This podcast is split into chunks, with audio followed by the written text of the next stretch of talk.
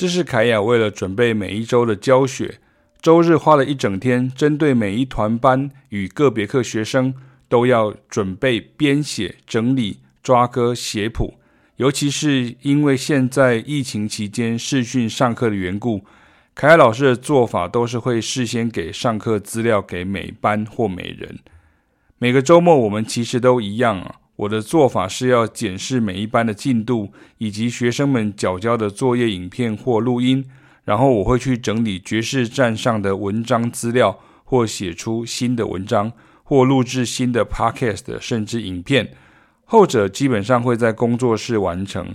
目的都是为了要给现在正在上课的学生，不管是每周研习，或是爵士原力讲堂，甚至线上工作坊等等，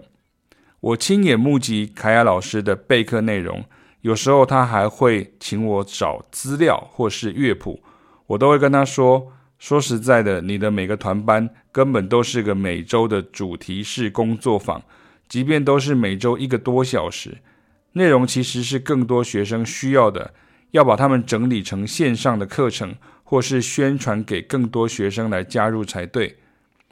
如果我有老师，都会针对我自己跟几位团班同学，每周都这么认真的写写抓抓，甚至是剪剪贴贴啊，我也会告诉更多人来加入跟凯亚老师上课啊。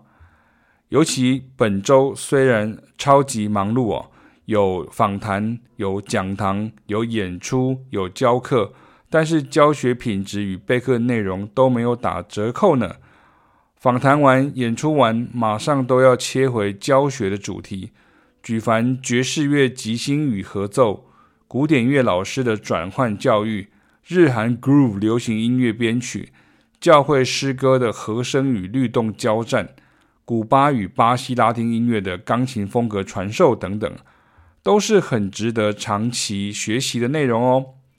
欢迎到张凯雅老师的音乐教学网的脸书粉丝页哈，在那边可以报名。